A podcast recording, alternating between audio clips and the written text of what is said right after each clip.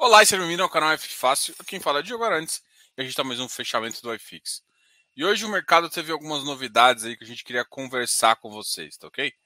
Uh, uma novidade bastante importante aqui uh, foi em relação ao Pátria, né? Assim, a gente viu o primeiro movimento ali grande uh, do mercado nesse, nesse, nesse segundo caso. A gente vai comentar sobre o que eu li no, no, no na OPA, né? No edital da OPA que é oferta pública de aquisição de cotas, tá? O PAC, na verdade, vamos.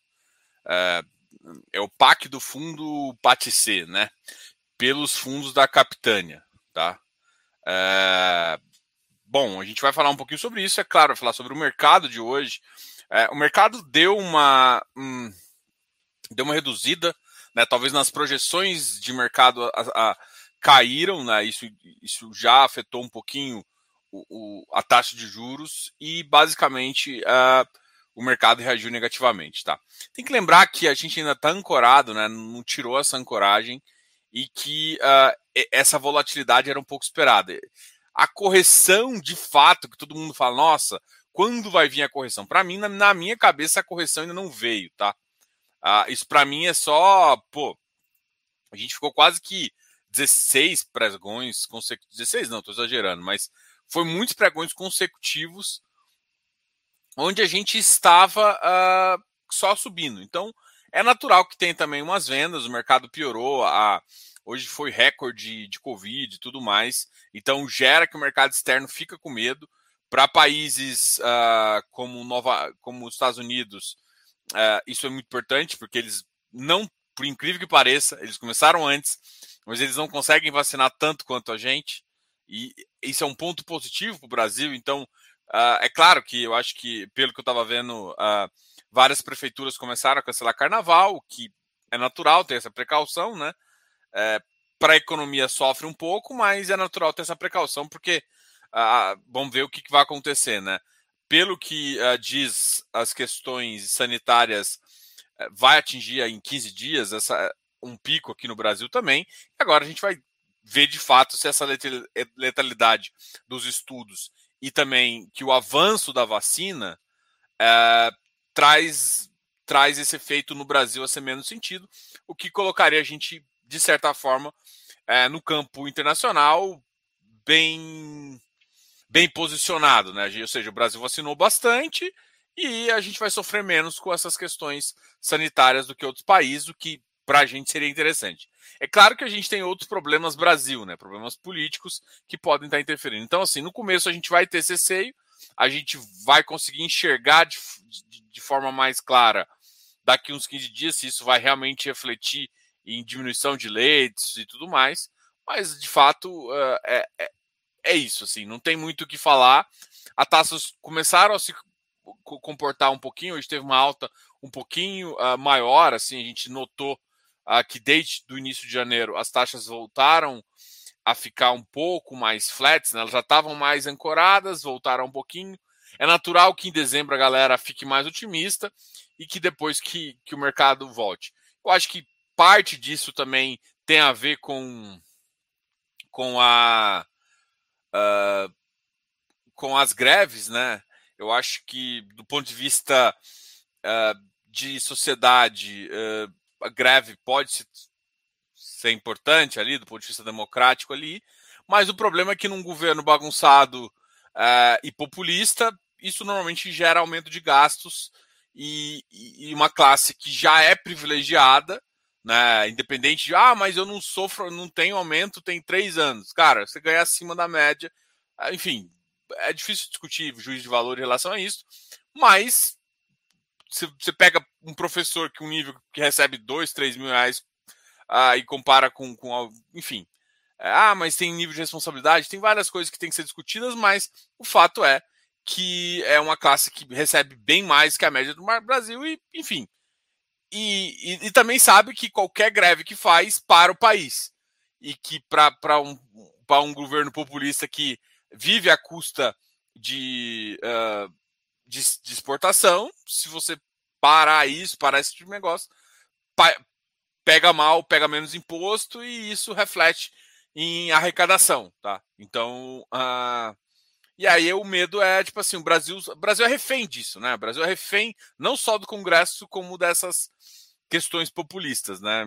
Enfim, vamos ver o que, que vai acontecer. Uh, uh, e, só que assim, o problema é a consequência disso, né? Porque a consequência é que, tipo, um começa a fazer isso, isso incentiva a que mais pessoas coloquem os seus interesses à frente da democracia e, de fato, aumente os gastos aí no momento que não poderia, né? Enfim, a gente está querendo. E aí, o governo já, já sabe disso, eu acho que já teve um movimento uh, assim, eu acho que eles estão organizando para rever algumas coisas de teste de gasto. E aí a ancoragem de 12 vira 14, tá? Que eu até disse ontem, não, não, não tô mais brincadeira, mas brincadeiras podem virar seriedades. A gente pode dilmar aí, graças a, a um descontrole de gastos para reeleição. Tá? Isso já era previsto. Então, não tem, a gente não sabe o que vai acontecer, né? Tem que ter, ter essa realidade aí, tá? Mas, enfim. Bom, uh, novidades, novidades, novidades.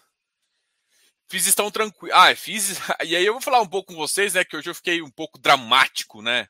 Às vezes a gente entra dramático. Nossa senhora. Bom, matemática acontecer. Fala, Diogão. E aí, matemática? Uh, Rodrigo Diógenes. Boa noite, Diogo. FIs estão tranquilos perto da ação. Cara, aqui oh, eu tenho algumas posições que derreteram, mano. Derreteram. Ali, de boa. Ah, boa noite, Marcos Ney, Bruno Costa. Obrigado a todos aí que estão ah, que estão participando aqui do canal. Ah, hoje o fechamento vai ser mais light, vamos dizer assim. Uma outra pergunta que tem, tem eu recebi hoje ao longo do dia e que eu vou conversar antes até de falar um pouco da pátria, é, é uma questão. Uh, é a questão da, da XP ter comprado a Suno e tudo mais, tá? Vou dar a minha opinião aqui, uh, e provavelmente não é a de vocês. Assim, muita gente uh, quer que você fale, ah, mas não sei o quê. Bom, gente, a minha visão é o seguinte, cara. Eu sou, uh, sou consultor CVM, né? E vamos, vamos lá. É, de certa forma, por exemplo, eu não sou contratado de nenhuma uh, de nenhuma corretora, tá? Mas vamos supor que eu faça um contrato com uma corretora. Eu acho o produto dela bom, sei lá, vou chutar uma corretora VGHF, tá? Para não, não, não para não puxar sardinha para nenhuma agora. É, e eu acho que a corretora é interessante, é um produto interessante, elas querem me pagar por isso. Vou citar esse caso aqui como exemplo, só para te falar o que eu acho. E aí, só que assim, eu acho o produto bom. E eu não estou obrigando ninguém dos meus clientes a fazer isso. Desde que eu avise, a, a CVM permite que eu faça contratos, receba é, valores ali e ajude na, na divulgação da empresa, desde que todos os meus clientes sejam cientes de que eu tenho essa negociação. E às vezes não, não necessariamente dou valor em si, mas olha, eu, eu sou comissionado para falar isso. Eu não vejo problema desde que seja uh, comunicado ao mercado. Então, ah, a XP está comprando parte da Suno. Sim, foi comunicado, então você sabe. A grande questão, que o que eu vejo uh, que, que, ninguém entende, é que negócios são assim, e tem coisas muito mais intrínsecas na bolsa. A única coisa que você tem que ser é honesto do ponto de vista assim, tem essa negociação prévia. A pessoa, eu, eu duvido que alguém que me conhece antes de uma negociação supondo com essa corretora, e depois vai falar: nossa, agora o Diogo ficou desonesto, porque ele está ganhando dinheiro. Não, eu não estou te obrigando a fazer a conta lá, só tô. Eu fiz um negócio que era bom para minha empresa, tá? E, e, isso vai tem outras coisas. Às vezes eu faço, imagina, eu faço acordo com alguma para divulgação. Que eu deixe claro para vocês, e é claro que se for uma, vamos supor que eu, eu comece a auxiliar num fundo, alguma coisa assim, desde que eu deixe claro para vocês, porque realmente eu vou ter que. O que, que eu faria? Eu evitaria de falar desse fundo. Porque eu tô, eu tô com. Primeiro que eu começo a ter informação privilegiada, então eu não poderia mais falar do fundo. E segundo, que. É, é, é, e segundo, que mesmo, mesmo que eu falasse, a minha opinião não pesa, pesaria totalmente diferente de alguém que está de fora. Apesar de eu saber. Por quê? Porque eu tô com bias, né? Eu tô conflitado quando eu estou falando isso. Então, o que, que eu acredito no mercado? O mercado é cheio de conflito. Desde que você é, entenda o conflito de interesse, desde que você saiba, eu não vejo, eu particularmente eu não vejo problema. Eu não vejo, tá? É, eu acho que se você tem uma boa índole e consegue mostrar isso. Agora, uma coisa, uma análise é, é, fato. Eu vou citar dois caras grandes aqui, por exemplo, o Barone da Suno, que eu admiro pra caramba, e, o, por exemplo, o Medeiros. Se, por exemplo, o ba... citar um exemplo aqui totalmente absurdo. Se, por exemplo, o, o Barone coloca na, na carteira dele o XPLG e o Medeiros coloca o XPLG, o que, que eu falo? Muita gente, quando o Barone colocar, pode questionar se isso não é questão. Mesmo que eu sei que não vai ter influência. Assim, cara, o Barone é um cara. Não precisa disso, entendeu? Para fazer. Então, uh, mas vai. No, no frigir dos ovos, para quem está olhando de fora, pode pesar. Então, eu acho que o conflito está anunciado e, por exemplo, vamos supor que você receba a carteira do Barone lá. Você pode chegar e falar assim: ah, esses ativos que são você acha que é conflitado, você não entrar. Mas você teve essa opção porque você recebeu. Não estou falando para não fazer isso. Eu estou falando que, de certa forma, isso acaba acontecendo no mercado e é natural de um lado ou de outro pesar, entendeu? Tem coisas que eu acho que é, é irrelevante, é imaterial perto do benefício que acontece, mas de certa forma uh, eu só estou querendo aqui dar opinião porque todo mundo veio como se fosse última. A questão é, a Suno e a, e a Empíricos hoje, a gente analisa, eu vejo, tem ótimas casas, eu conheço o pessoal da, do Ticker 11, o Rodrigo Medeiros também, a, a, a, a Exame lá com, com o pessoal do BTG está tentando fazer alguma coisa e tal. Então tem, a, eu trouxe o cara da, da o Kandiev da, da, da XP. Então a, a, própria XP começa, ou seja, eles têm um time lá de research que vai começar a competir com o outro. Isso, ou seja, uma qual que você vai você começa a competir, uma carteira aqui, uma carteira fechada, uma carteira aberta. Eles têm carteira fechada lá também. Então assim, eu, eu acho natural essa competição e inclusive essa comparação entre os ativos, tá? Então, é, eu só queria comentar em relação a isso para que tipo assim, muita gente fica preocupado com o conflito. Eu acho que o conflito, na verdade, não é uma preocupação. E sim você tem que ter ciência dele. Uma vez você tendo ciência, você pode tomar as suas ações que você pode fazer. Entendeu? Então, por que, que eu falo isso? Porque, por exemplo, é, se eu tomar uma decisão, eu, eu acho que é muito. A minha índole continua bem, a minha, minha, minhas informações continuam sendo passadas, e eu, e eu vou ser, claro, numa tomada de decisão, entendeu? Então, eu acho que o mercado, quando você quer crescer uma empresa, acaba que você, tem que tomar umas decisões que não. É, agora, é claro que você tem que entender quem são as pessoas por trás e se realmente existe esse, essa proteção de influência. Mas uma coisa que eu te falo é só o tempo vai dizer o quão é forte essa essa proteção, tá? Então, não é querendo fazer juízo de valores, não é falando que eles estão certos ou errados. É só para mostrar para vocês que conflito de interesse, no, na CVM, inclusive, tem uma norma dizendo isso, que basicamente é o seguinte: eu, eu falo isso como consultor. É, a única coisa que tem que ficar clara é que, por exemplo, se, é, qualquer, por exemplo, se, o, se eu faço um contrato com, igual eu falei, de uma corretora, e ela, eu recebo dela, o meu cliente que for para lá tem que saber o que é e como assim. Vamos supor, eu, por exemplo, como consultor, falando, falando da minha, na minha visão, eu não receberia de produto. Porque aí produto eu fico muito conflitado e eu acho que esse conflito é errado. Agora, é, conflito de divulgação, para mim, é uma, é uma estratégia de marketing diferente disso. Eu tô falando isso meu ponto de vista, tá?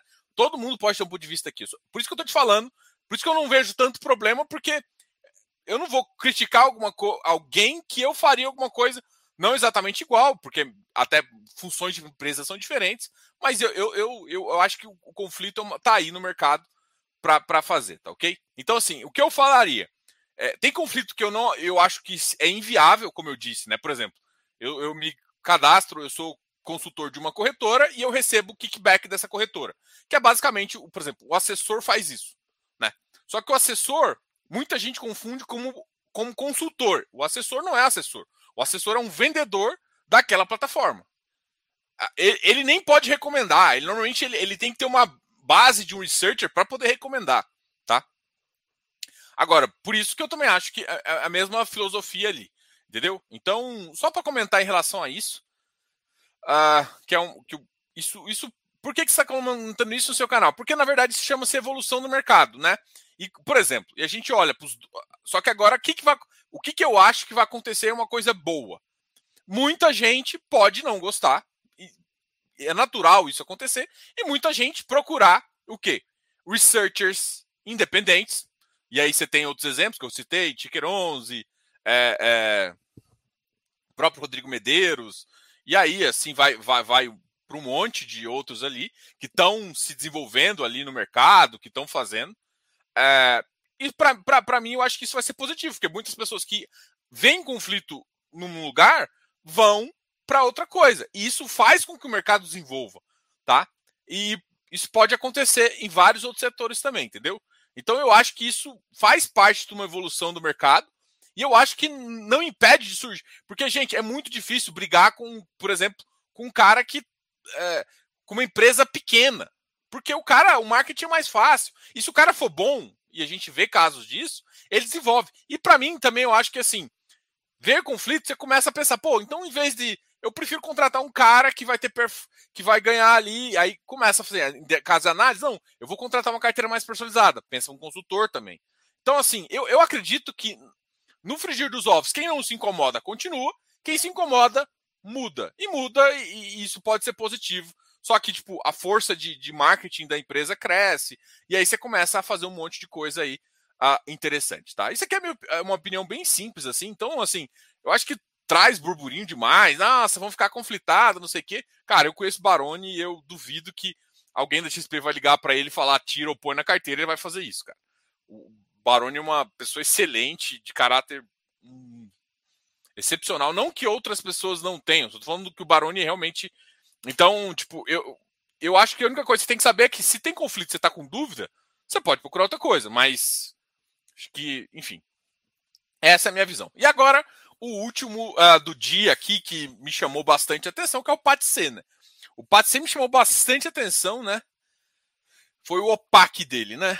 E aqui eu, eu, eu tava lendo o termo e aqui eu vou deixar aqui. Os ofertantes são fundos investidos geridos pela Capitânia, então são um bando de fundo que, uh, que pode operacionalizar a cota do objeto por meio de um ou mais fundos, ou seja, eles vão comprar por vários fundos. A capitania e os ofertantes deverão informar B3, tal, tal, tal, tal, tal, tal. Beleza. Após a conclusão da oferta, é intenção dos ofertantes aprovarem a liquidação do fundo em Assembleia Geral dos cotistas, sendo que esse procedimento e detalhação de liquidados uh, serão deliberados na própria Assembleia. O que, que eles estão querendo fazer? Querem montar o fundo, montar uma posição e eles fizeram uma oferta de 65 reais? Que vai ser realizada até o dia 24, se todo mundo vai poder aderir ou não. Uh, o preço de aquisição será de 65. Uh, e, e eles vão liquidar o fundo, ou seja, vão vender os ativos, tá? Então, assim, é uma a primeira vez que eu vejo isso, porque fundos passivos, isso já estava um pouco normal. A Ed estava fazendo movimentos de entrar no fundo, tirar a gestão, depois liquidar e tal, vender e várias coisas nesse sentido. Já fez esses movimentos, tá? Esse, de fato, uh, é o primeiro fato relevante que eu vejo de um fundo ativo. Ou seja, isso não está sendo. Porque o que estava acontecendo no mercado para trás era basicamente mudanças em fundos passivos. Ou seja, um fundo que estava a gestão ali meio parada, o ativo estava lá, o cara montava a posição, para comprar, para vender, para fazer alguma coisa, né? Às vezes para desmontar o fundo, para não desmontar. Só que assim, talvez tenha alguma, algum histórico, teve do HGBS, mas mudou para mim de gestão, não mudou, não desfez dos fundos, tá? Então, assim, a, no história recente, dos cinco anos, é, eu não vi isso. Eu lembro que já teve história, mas de, de fundo passivo, eu acho que a gente tem histórias para a rodo, né? GLV, Uh, os, os, o, até o presidente Vargas. Tem, tem vários. Do, de passivo tem muitos. Mas de fundo de gestão ativa, se alguém lembrar aqui de algum, me fala, porque na minha cabeça o que me chamou a atenção foi, por exemplo, é claro que é um movimento, mas de fundo. Se, se o fundo realmente. É, se o fundo realmente tivesse essa questão, é, é, eu, eu, eu, achei estranho, tá? Mas assim, Agora vamos analisar friamente. O, o PATC tem um bom portfólio, a gente já conversou aqui, já conversou. Uh, eu, que, eu quero, na verdade, agora, eu estou aguardando o, o posicionamento, até tentei falar com o RI de lá, para ver se eles comentavam alguma coisa, porque ainda não veio o fato relevante. O fato relevante não veio do Pátria, tá? Não veio, ainda não veio o fato relevante do Pátria. O fato relevante veio através da, da, da própria da própria organizadora da, da, da Assembleia, tá? Então, assim, aí o fundo comprando 75, para vocês terem ideia, o patrimonial é 85, né? Você tem 20 reais aí, mais de 25 reais na mesa. É claro que eu acho que talvez o valor do patrimônio ali, se você tiver que vender num curto período, não vai ser exatamente esse. Mas, assim, para quem está querendo fazer, eu imagino que eles já estão uma posição suficiente, querem aumentar fazendo de forma limpa o mercado. Agora, eu acho que pra, é a primeira vez que eu vejo um fundo ativo. Eu acho. Eu, eu não vou falar que eu sou contra ou a favor, porque, bom, eu não quero atacar nem defender nenhum gestor. É, o, Patri, o tem bons ativos, a Pátria foi uma gestão questionável, né? Eu, eu, eu gosto muito das meninas lá, do ponto de vista, são muito técnicas e eu gosto da, da, da realmente do, do, de conversar com elas e tudo mais, mas foi um, foi um ativo que, pela demora da locação, trouxe um atrito muito grande entre gestão e cotistas. E, e pelo fato de você olhar que a, o rendimento do fundo é, perto dos peers, se você for olhar, é um pouco abaixo, vamos dizer assim, é um, mas tem um bom portfólio, que pode ser melhorado ali, é claro, com. E a gente, pelo menos para quem estava no fundo, acreditava que pode melhorar é, a questão da gestão ali, entendeu? Ah, e a, o que vai acontecer, na verdade, aqui o, o, o OPAC é para você primeiro compra a maior parte das ações e depois você vende a, a, os ativos. A, venda dos ativos, se a gente for pegar como base o VP, não acho que é exatamente o VP, eu acho que o mercado já tem alguns, algumas procuras, o mercado secundário ali, é, tá, o mercado secundário uh, do, do IFIX está uma porcaria para sair, tanto é que ele jogou para baixo, mas se você for vender no mercado, o nível de negociação que está tá, tá, tá, tá, tá, tá tendo para ativos locados e com contratos igual o PAT você tem, você conseguiria agregar algum valor e sair num patamar interessante. Né? A grande questão é quem vai topar e entender quais são os riscos disso acontecer, disso não acontecer. Eu quero ver muito ainda, a, primeiro que, que foi essa OPAC, eu quero ver qual que será a resposta da, da pátria em sentido de que, que, que eles vão recomendar, porque o administra o gestor pode, como ele é o gestor do fundo, eles podem fazer, porque eles que montaram o portfólio. Uh, enfim, mas o que me chama a atenção foi, foi o primeiro fundo de gestão ativa que está sofrendo essa questão. O Pátria, para quem não lembra, na época que ele distribuiu, que ele ficou com caixa ali, a Capitânia já tinha feito uma tentativa de montar uma posição, se você for olhar nos fundos dela. Só que o que, que aconteceu? A Capitânia deixou de montar a posição, isso é muito legal, cara, com fundos, com fundos que a carteira está aberta. Ou seja, os fundos, os fundos imobiliários normalmente têm a carteira que o mercado inteiro olha. Eles não montaram com nem com o CPTS. Eu acho que o CPTS, se não me engano, tem um pouquinho só, e o CPFF. Eles montaram com os outros fundos da Capitânia o que vai, assim, já pode gerar valor e tudo mais. Então, isso é um detalhe também interessante, como que eles montaram essa estratégia de, de fazer. Já tinham tentado antes a, a, a, a gestão na época do Pátria, eu acho que foi mais rápida antes deles montarem para chamar a Assembleia. Quando eles viram que o passivo estava mudando, eles chamaram a Assembleia eles mesmos para devolver o dinheiro, devolveram parte do dinheiro, tanto é que a cota base era uma cota 100, devolveram 14 reais, a cota caiu para 85, uh, o rendimento, na verdade, estava ali, tá ali no patamar, mas é uma questão aí que o, que o mercado. Uh... O que, que você acha da gestão do BID do XPE? O XPE eu gosto muito do ativo, tá? O pessoal do o BID. O BID B eu ainda não conheço.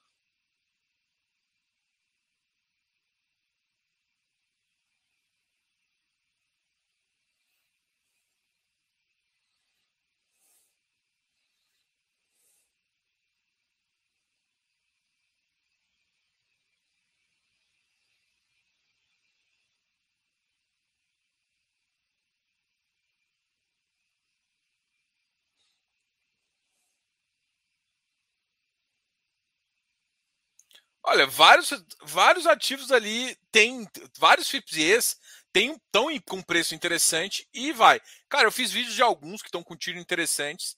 Ah, cara, tem vários assim. A, a grande questão é que é, eu seria muito leviano em citar um ou outro, né?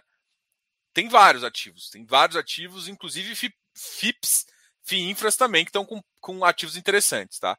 É, basicamente, se você for olhar lá, é só olhar a TIR do ativo, olhar o portfólio do ativo, se você gosta do portfólio, para aproveitar. Vamos aproveitar esse mercado e falar um pouquinho do. do fazer uma. Vou comparar aqui.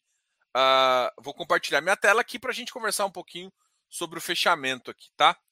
Uh, V2. A V2 Properties, né, o, v, é, o VVPR subiu 3%, a Bresco já está nesse patamar aqui de 104 também. O Bidiv chegou a 2,91. Putz, Bidiv foi também, né? Para quem queria Bidiv, foi. É, é um ativo aqui, só que um ativo bom. Da, da, da, A gente vai fazer a entrevista com eles a semana que vem, tá? A próxima semana a gente tem duas lives. Né? Na, na terça-feira a gente tem com, com, o, uh, com Bassi. Na terça-feira que vem, né? Na terça-feira a gente vai ter a live com o Bassi para falar exclusivamente de FIPE, tá? E na quinta-feira a gente vai falar uh, com o time do, do, do BTG para falar ali do Bidiv, tá? A Quasaragro também subiu um pouquinho, ó, chegou a 51. A HGPO também disparou, foi lá para 240, quem estava ali 220, o mercado levou. O UJP também, ó, tá levando. A HSF subiu mais um pouquinho. O RISAG uh, subiu 1,24. Vilg, o Vilg que tinha caído bastante ontem, hoje subiu. Vamos ver qual foi o volume. Ontem tinha dado quase 17 milhões. Hoje 4,5. Hoje já está mais normal. Teve força compradora, mas uma força mais normal. E eu acho que deve ajustar numa patamar ali uh, próximo dos, dos, ativos melhor. RBRL acabou subindo um pouquinho, chegou fechando 95. GGRC também 1.12. Alguns ativos estão fazendo ajustes. Iridium também. FLCR hoje chegou a bater 103,22. Ah, ele está em emissão, tá? Então tem que olhar isso também.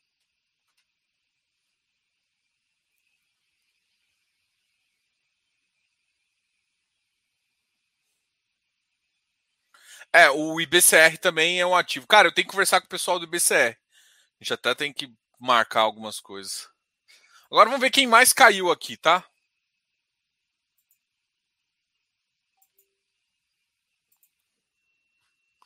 Quem mais caiu foi o AFOF, caiu 85. HGBS caiu também 2,51. RBR Properties, LVBI, KNRI, Cidil, JGPX chegando a 97. Hoje saiu o relatório de JGPX, né? O pessoal até está dando uma olhada lá. Fiz, uh, BRCR também caiu um pouquinho, caiu 1,46. RBRY 104. GCFF, Vino, XPE Bari. Ó. O XPE caiu mais um pouquinho. 77,21. Engraçado, né? Enquanto o BDIV, o mercado uh, subindo, o XPE e o VIGGT estão apontando para baixo. E Uh, o Ibov está aqui, o Urca também caiu um pouquinho, 0,36, ele ficou oscilando a maior parte do dia. E eu quero até ver onde está o Pátria aqui. Eu acho que o Pátria teve uma leve queda.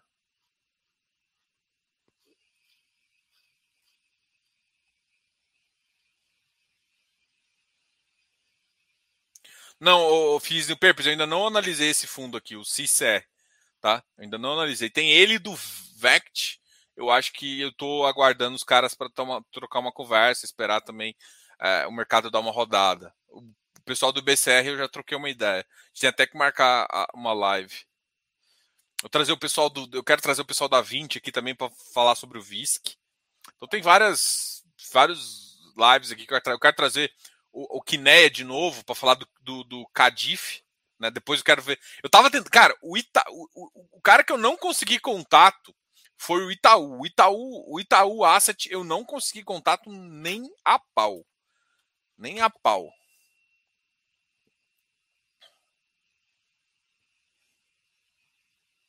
Ah, o Bidiv passou 92 só no final. Mas eu acho que alguém no final tomou uma posição grande, viu? Tava de olho pra essa bagaça. Pior, né? No, eles, de vez em quando o cara dá uma lapada de compra. Aí, cara, e esse ativo já, já chegou a bater 86. Ô, oh, lindeza. Teve, teve gente. Mas agora não tá mais, não. Esse BDIV é foda. Bom, galera, obrigado a todos aí. Ó, só para relembrar todo mundo que a gente, eu tô deixando, vou deixar o link aqui da, da, da lista de espera do curso, né? Eu devo, dependendo do número de pessoas da, da lista de espera, eu nem vou abrir o carrinho para as pessoas, eu só vou abrir para quem está na lista de espera, tá? Eu tô, tô pensando em fazer isso porque a gente tem um número certo de vagas ali, tá? É um curso sobre valuation, tá? Então no começo do ano é bom fazer isso, é, revisar a carteira. Então quem quiser também contratar como consultoria é interessante também. A gente tá revisando a carteira de muita gente, até acompanhamento, né? Esse ano vai ser um ano bem complicado, então que tal chamar um acompanhamento ali é, é, para te ajudar a desenvolver melhor, mas e aqui em relação ao curso, a gente vai, é, o curso, a gente está já trazendo mais dois gestores, né? Esse, esse, espero que essa, é, é, esse janeiro a gente tem mais duas lives. A gente vai fazer uma live de dúvidas também com a, a turma antiga, mas para terminar também, para liberar para a turma nova mais vídeos e mais informações aqui e a, a, turma nova a gente deve abrir. Uh, deixa eu até ver aqui qual data que eu provavelmente vou abrir. Porque eu não sei se vai ser nessa quarta-feira, dia 12 ou dia 19. Eu provavelmente acho que vou fazer dia 12, tá? Que é daqui mais ou menos sete dias. Mas tudo vai depender do número de, de vagas que tiver e do número de pessoas que, que queiram também, tá? Galera, então se tiver afim de fazer um curso de valuation, aprender aqui com o canal, aprender com alguns gestores também que a gente traz para explicar. É um curso que a gente está sempre evoluindo, trazendo novidades. É, eu estou desenvolvendo umas outras paradas aí, mas esse, esse, mês no final aqui deu uma. Acabei dando uma parada. Qualquer dúvida também, vocês podem me perguntar, mandar, mandar, mandar áudio ali, mandar áudio não. mandar áudio não. Manda, manda pergunta no Instagram, é, manda caixinha, manda direct e deixa aqui nos comentários para a gente trocar uma ideia legal, tá ok? É, grande abraço para vocês. É, a gente conversa amanhã. Amanhã a gente faz aula de dúvidas, tá? Então amanhã, às 8 horas, né? Horário padrão, vocês chegam com as perguntas em relação aos ativos. A gente vai, se algum aqui não tiver, a gente abre relatório e, e começa a comentar sobre os ativos, ok? Grande abraço a todos. Falou, pessoal. Tchau, tchau. Até amanhã.